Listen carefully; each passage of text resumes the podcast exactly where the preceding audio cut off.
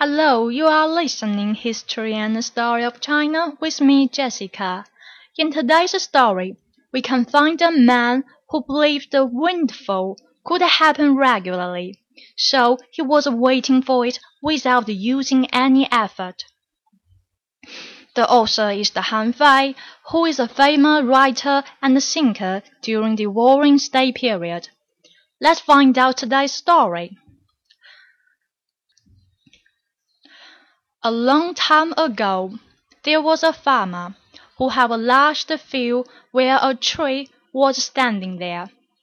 One day as he was uh, walking in the field, a hare dashed into his field.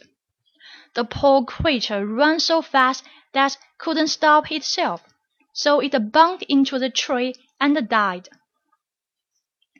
The farmer saw everything and then ran to the hare and exclaimed, "A hare! A delicious hare! Oh, today is my lucky day! I'm going to make it into my dinner." He took a glance at the tree and then gazed at the hare in his hand for a moment and said, "Well, well, a hare? Now maybe the hares."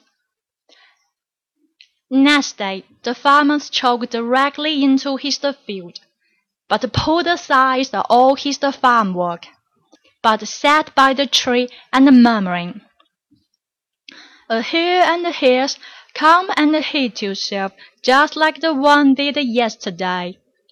He was looking into far distance and thinking about the hares.